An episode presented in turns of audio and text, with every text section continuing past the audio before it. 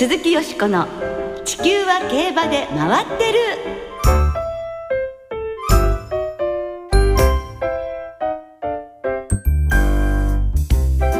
皆様こんばんは鈴木よしこです。お元気でいらっしゃいますか？地球は競馬で回ってる。この番組では週末の重賞レースの展望や競馬界のさまざまな情報をたっぷりお届けしてまいります。最後までよろしくお付き合いください。今日ご一緒してくださるのは佐藤泉アナウンサーですはい、よろしくお願いします。佐藤です。少し鼻声です。どうしたんですか？ちょっと鼻風邪をひいてしまいまして、まあ大変10日以上抜けなくても。えー、なんかお腹出して寝てらしたんじゃありません、大丈夫それに近い状態かもしれません。まあね、はい蒸し暑い日もねクーラーつけなくてももなんか夜ね、涼しかったので、油断してるとこうなりますね。そうなんですよはい。ねはい お大事になさってください、はいはいよろしくお願いいたはい、よろしします、くお願いします。まあ、。先週は開幕週の福島でラジオ日経賞が行われました。番組でもイベント情報をたっぷりとお届けいたしましたがいかがでしたか？盛り上がったようですね。心配された雨もなくというふうなことを盛んにあのイベントに出演された方からも雨降らなかったよって メールで送っていただきまして、屋台村の方のイベントも、とはい。まあレース当日も非常に盛り上がったようですね。よかったですね。フリーパスの日でお客様の入りも非常に良かったですし、ええ。まあ、乗っていたジョッキーもこれだけ多くのお客さんの中で負けちゃって残念みたいなことを言ってるジョッキーもいましたね。はい。やはりね福島は競馬ファンのね方が多いですからね、はいはそういうのも嬉しいですよね。まあそれにしましてもレースそのものは難しかった。難しかったですね。はい。ですね。まあ詳しくは後ほど振り返ることにいたしましょう。さあ先週の番組で話題になっていました漫画家の吉田美穂さんと鈴木よしこさんのコラボレーショングッズ。はい。T シャツトートバッグ。はい。マグカップに、はい。それからスマートフォンケースが、はい。えーつい先だってからネットで購入できるようになったんですね。そうなんですね。ありがとうございます。これあの競馬始め30年初めてオリジナルグッズなるもの。よしこオリジナル。はい、テレホンカードっていうのははいかつてはいございましたけれども遠い昔の話で。嬉しいですね。あの吉田美穂さんが書いてくださいました。私が大間さんにインタビューしているというデザインなんですけれどもあの T シャツはいろいろなカラーもございますので、はいはい。えーあのよろしかったらページをご覧いただきましてご購入いただけるとえ一家に1枚 T シャツえカップルに2つマグカップみたいなねええ嬉しいよございますね。ペアルックで そうですね。私はこの色あなたはこの はい。色みたいな状況でやっていただけましたら、そうですね。そうですね。はい。すごく本人私たちはすごく、えー、満足しております。はい、ご購入の方はラジオ日経のウェブサイトにアクセスいただきまして、えー PC のサイトで見ていただくのが一番わかりやすいと思います。スマートフォンサイトだとちょっとあのこのグッズ売り場がわかりにくいですので、えー右側に、えーラジオ日経賞のオリジナルグッズの販売のご案内がありますので、その下にえーラジオ日経オフィシャルグッズショップというのがございますのでその中で見つけていただけましたらあなたのお気に入りの商品が見つかると思います。どうぞよろしくお願いいたします。鈴木よしこの地球は競馬で回ってる。この番組は JRA 日本中央競馬会の提供でお送りします。鈴木よしこの地球は競馬で回ってる。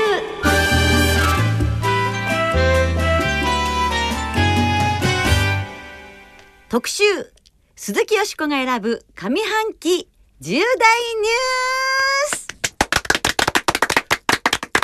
ヒューヒューふゆふゆということで2013年も半分終わってしまいました。本当見事6月30日でねはいなんか今年は。ほんとピタッとこういうふうに前半が終わりました。早いですねでもね。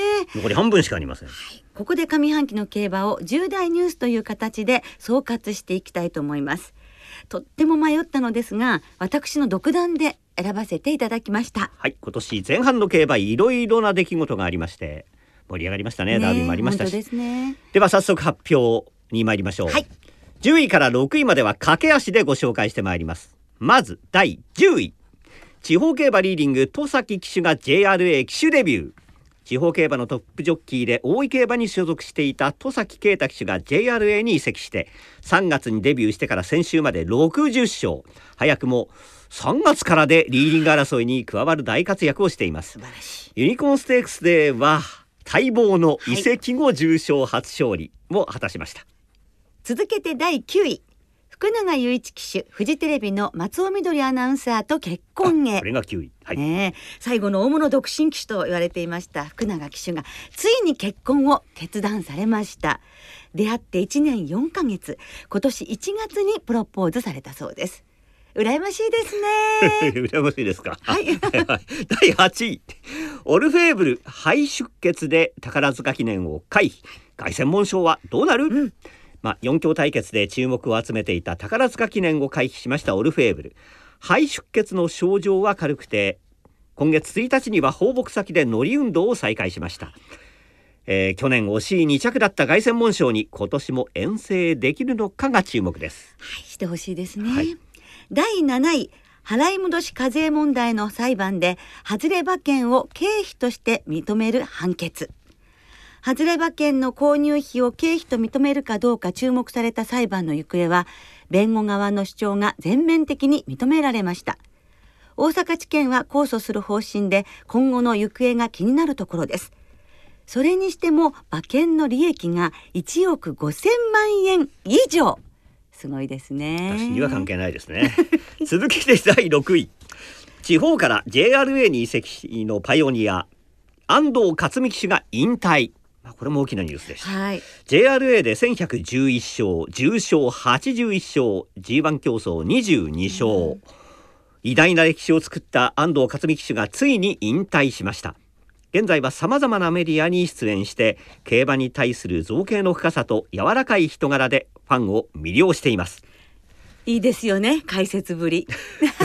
好きです。なんかあのほのぼのしちゃいますね。ですね。はいまずはず上半期重大ニュース10位から6位までご紹介しました。はい、まあ、いろいろございましたね。こう、もう5つのニュースだけを振り返ってもね、ああ、そうだ、そんなこともあった、はいはい。こんなこともあったと思い出されますものね。ね。さあでは、ベスト5の発表です。第5位。名品エアグルーヴ休止牝馬として17年ぶりに天皇賞を制覇するなど活躍した名品エアグルーヴが4月23日に休止しました。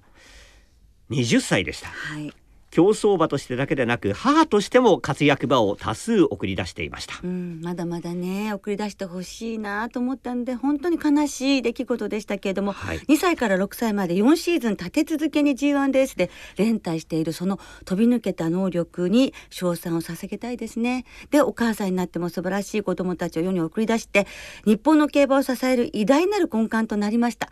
これからもその枝葉世界中に大きく広がっていってほしいですね、そうですね。何かはっきりした好競馬というのをこれから何か出てくるといいですね、うん、そうですね。牝馬のこういう馬というのは貴重だったと思います。第4位柴田大地騎手 NHK マイルカップを勝ち史上2人目の平地障害 G1 制覇。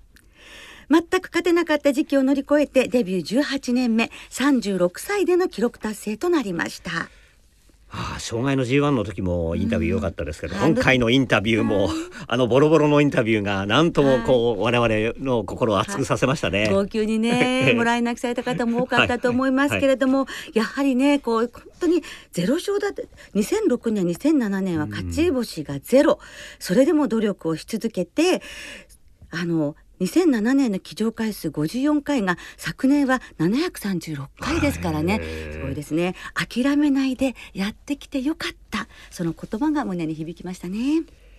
さあいよいよ第3位です。3歳クラシック戦線で兄弟騎手が大活躍。デムーロ兄弟が皐月賞と桜花賞。そして武兄弟がオークスとダービーを制覇20歳のクリスチャン・デムーロ騎手初めての G1 制覇。武幸四郎騎手は7年ぶりの G1 制覇。まあこうやって見ると弟の方の活躍がちょっと目立ったのかもしれません。はい。でもあのクラシックをね同じ年に兄弟で制覇するっていうのも初めてなことだったのに、この春に2組も出ちゃうなんて。しかもそれが日本のトップジョッキーチーム VS イタリアのトップジョッキーチームっていうことで、はいはい。非常にこんなことはもう二度とないかもわかりませんね。そうですね、はい。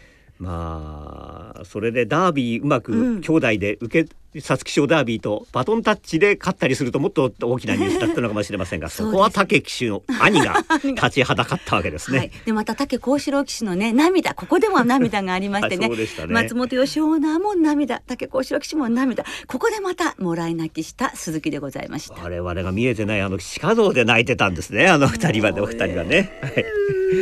い。いシーンでした。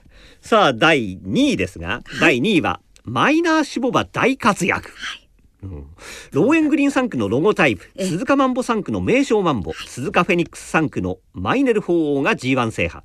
その他ゴールドヘイローロサードオンファイアの産駒が重賞を勝ちました。ねえとっても嬉しいですよね。こう頑張ってれば絶対にいいことあるみたいな感じがいたしましたね、ね、ローエングリーンは良血がついに開花したっていう感じで、はい、実を結んだという感じでね嬉しい感じがしたんですけどもその他例えばスズカマンボスズカフェニックスゴールドヘイローとみんなサンデーサイレンスの産駒ということでやはりサンデーサイレンスの底力をまた改めて見る感じがしましたね。はいはいまあ、去年はねあのーうん、オレハマッテルゼのハナズゴールが重賞を勝ったり、はいえ。ー、でローエングリーンも考えてみると、えー、あのロゴタイプのお父さんですけど、えー、母方はサンデーサイレンスなんですね。まだまだこれサンデーサイレンスの影響っていうのは、いわゆるマイナー守護馬になっても、全然こうその力は衰えないというか。そうですね、えー、そしてまた生産地に力と自信を届けたのではないかなと思いますね。はい。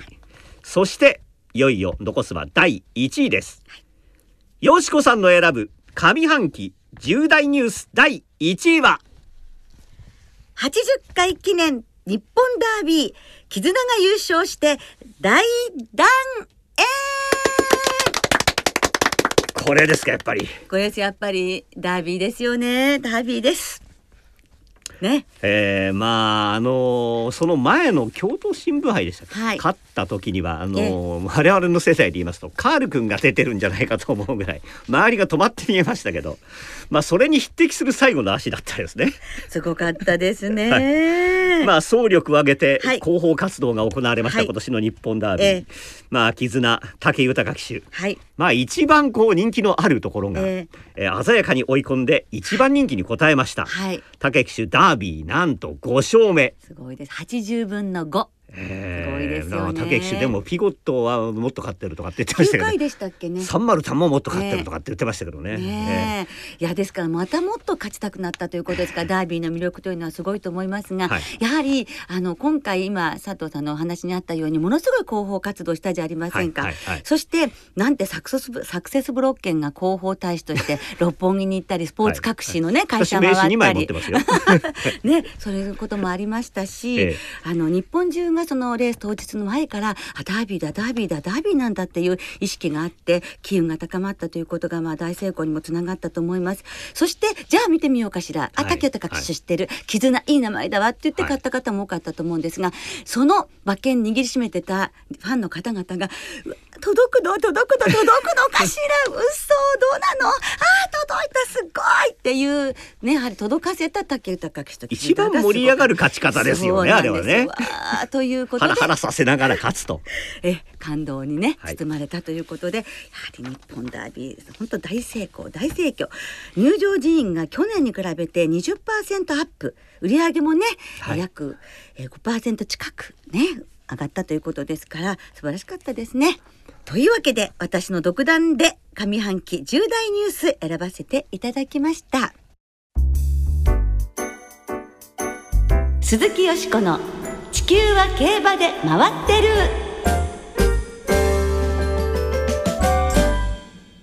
さてここからはあさって福島競馬場で行われる G3 七夕賞の話で盛り上がってまいりましょう。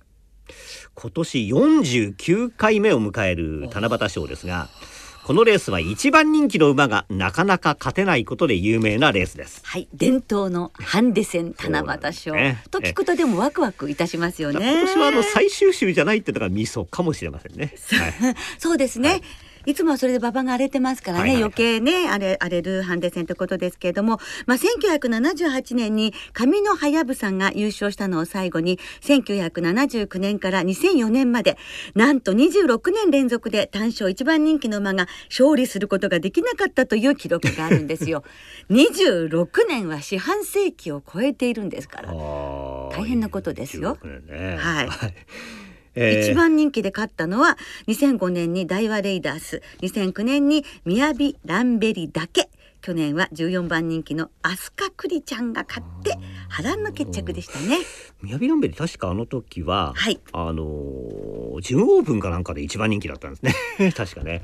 でその後サマー2000シリーズええのそうそう。小倉まで遠征なんかしちゃったりして、チャンピオンだったはい。ような気がします、はい。そうですね。はい、そんはない。七夕賞で、よしこさんが最も思い出に残っているレースは何でしょうか？はい私の思い出の七夕賞は1993年ツインターボが勝ちました第29回このレースです橋野健志郎は今67番手の大外に回って直線に向かいました。ツインターボまだリードが4馬身5馬身がある。2番手アイルトンシンボリアイルトンシンボリ単独2番手。ダイワジェームス追ってくるがダイワジェームス追ってくるがまだ3番手3番手から2番手浮かが200を切った。しかし先頭はツインターボ。これは圧勝ムード。4馬身5馬身のリードをキープ。アイルトンシンボリ2番手。あとは開いてダイワジェームス。追い込み勢は全く届かない。ツインターボゴールイン。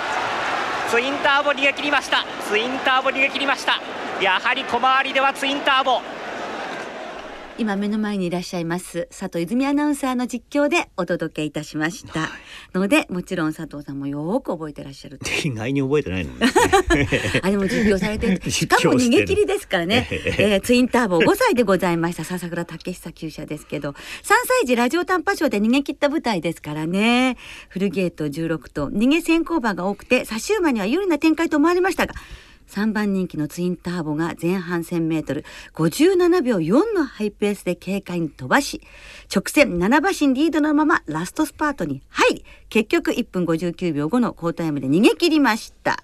そしてラジオ短波賞以来の重賞制覇ということになりましたがこの時から安城は中立英二騎手まあ、初コンビだったんですね、はいはいで続くオールカマーも勝つんですけれどもまあ逃げたらお上手な中立騎手。を安城に迎えてそのラジオ短波賞以来の重賞制覇ということです。勝利もそうだったんじゃないかと思うんですけれどもこの時ね4万7391人え？入場者数で今も残る福島競馬場の入場人員レコードなんです。はあ。その大歓声の中逃げ切ったこのねツインターボと中立騎手本当に気持ちよかったということなんですけどもうね。20年前ですね。そう20年前なんですよご成婚の年。柴田正人騎手涙のダービー制覇の年ですね。あそうですウィニングチケットですね。ね、93年。そうですよね。はあそしてあのまあ有馬記念や手法賞にも出るんですけども1995年に上山競馬場に転居になって初戦勝って、はいやっぱり上山競馬場でもう大スターで 大人気で取材に行ったことがあります本当に元気でみんなに大切にされていましたね。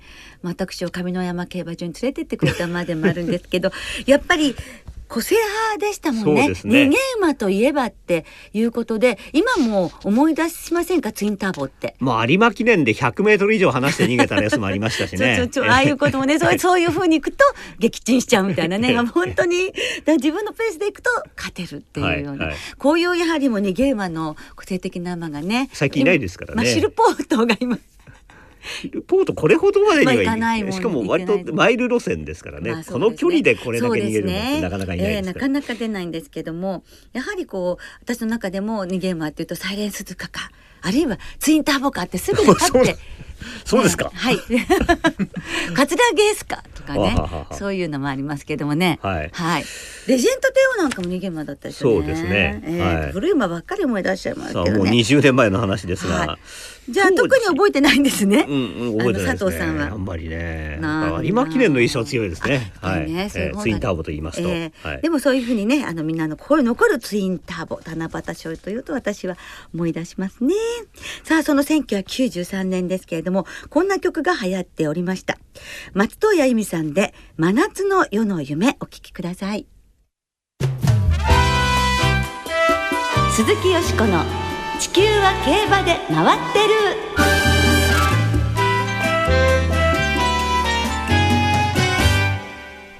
ここからは日曜日に行われる第49回七夕賞を展望していきます。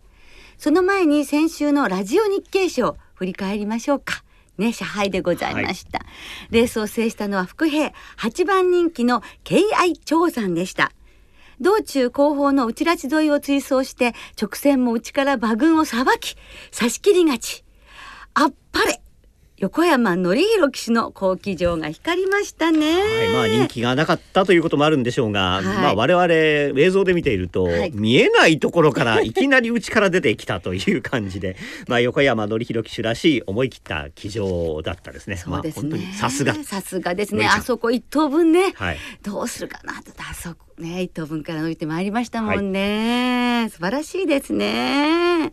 三連単が91万7500円二着がね貸しのピカチュウでしたからね、そしてラジオ日経のアナウンサーの皆様が予想した新聞を当日福島競馬場で配ったそうでございますが どなたか的中された方いらっしゃったのでしょうか？レースはいいレースだったんですけどね。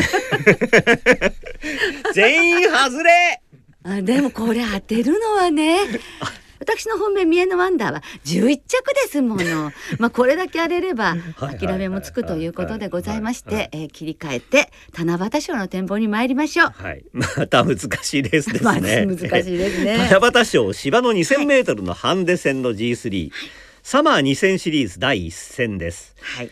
舞台の方はどうなってるのでしょうか？はい、えー正午現在の発表では、はいえー天候曇り芝がやや重ダート重ということで、はいやっぱり中間降った雨の影響がまだかなり色濃く金曜の段階では残っているということなんですが、はい。えー土曜日の予想気温36度。日曜日34度いや暑い。ひょっとすると福島でこの時期で熱帯夜になるんじゃないかぐらいの 予報ですからー。そうするとやっぱり夏に強い牝馬とか夏に強い馬とかねそういう風にね、ええなっていくのでしょうか馬たちもちょっと急にこんな暑い夜だったらねと大変ですよね。どういうふうによしこさん考えますか？いやーでも私はですね難しいんですが、えーここに来てですね復活してきていますマイネルラクリマからいきたいと思います。ネルラクリマ。はい、そしてあのーまあ前々走ね福島民放はい勝っていますしそして、えー前走も2着ということでかなり調子いいんじゃないかと思いますね。でここから、えー5番のダコール11番成田クリスタルちょっと58キロでもやはり、えー夏は強いですからねそして12番のエクスペディション16番のユニバーサルバンクというふうに行きたいんですけれどもあとはね、はい7月7日に七夕賞はあの行われるというのは過去3回ありましてあの今年が4回目ということで過去3回勝ってる時あと77で決まってるという時は勝った馬は馬名が7文字「里のパンサー」はを入れてみたいと思います。なるほど。はい、で9あそういう番も入れて、質問です。かは、はい。いですから4番から馬連ではい。5番9番11番12番16番に流したいと思います。七夕賞を的中させて楽しい週末にいたしましょう。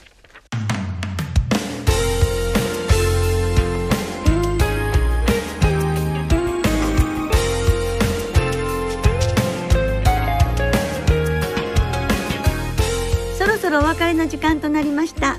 今週末も福島中京そして函館の3つの競馬場での開催となります。日曜日の中京競馬場ではダートの重賞プロキオンステークスが行われます。このレースなんと51頭もの登録がありました。ダノンカモンシルクフォーチュンあたりが人気になりそうで見逃せない一戦です。そして日曜日の福島競馬場には大河ドラマ「八重の桜」に出演中の剛力あやめさんが競馬場に来場されるそうです。えー、やややはやってことは八八も買わなきゃいけないの？みんなそう言ってますよみんな。みんな気づいてますよはいわかりました、えー、なんと剛力あやまさんですが福島県庁から競馬場まで馬車で移動されるそうですからね。お見逃しなく。では週末の競馬存分にお楽しみください。お相手は鈴木よしこと。佐藤泉でした。また来週元気にお耳にかかりましょう。鈴木よしこの地球は競馬で回ってるこの番組は JRA 日本中央競馬会の提供でお送りしました。